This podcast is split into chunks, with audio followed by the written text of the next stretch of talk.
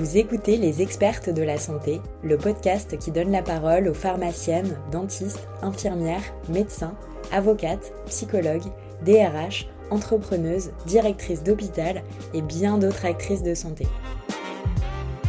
Dans chaque épisode, elles vous racontent un moment clé de leur histoire, celui où leur expertise a été décisive. Qu'il s'agisse de sauver une vie ou d'aider un patient, de décider de l'avenir d'une association ou de se battre pour ses convictions, toutes ces femmes ont su faire la différence à un moment de leur vie. Voici l'histoire de l'une d'entre elles.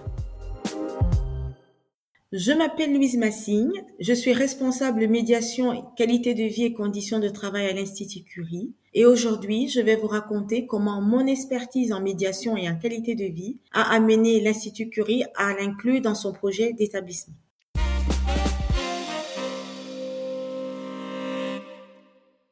Les questions de relations interpersonnelles et qualité de vie au travail n'étaient pas une réelle préoccupation à l'hôpital.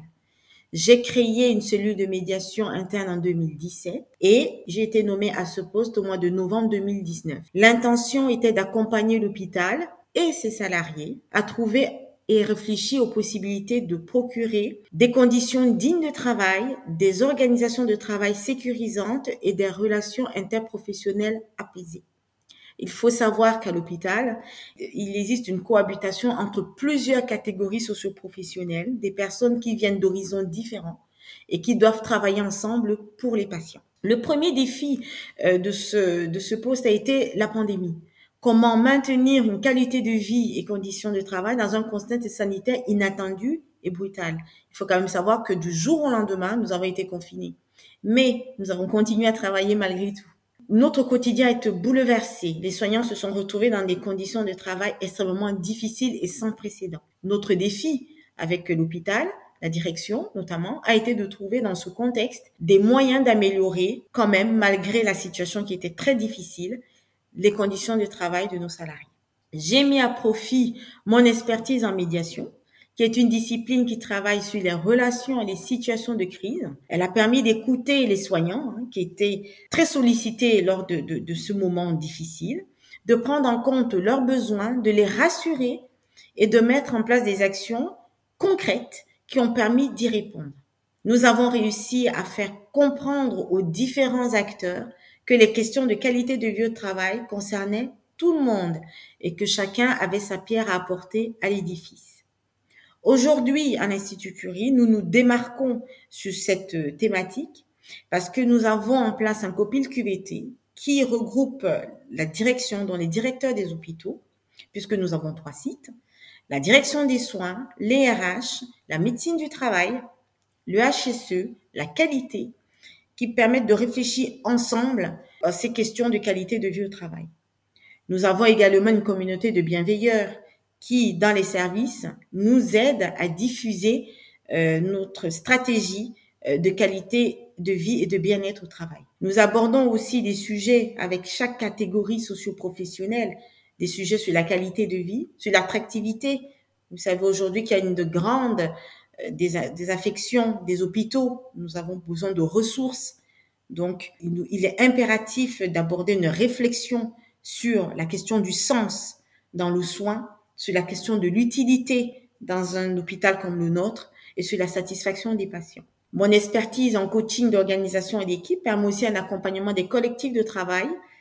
Nous avons amorcé ainsi une réflexion pérenne qui concerne tous les salariés. Pour terminer, je, vais vous donner euh, un exemple concret euh, de, de, mise en place d'une action euh, qui a participé à la qualité de vie au travail et qui a aussi, qui m'a aussi permis de mettre en avant mon expertise de médiation.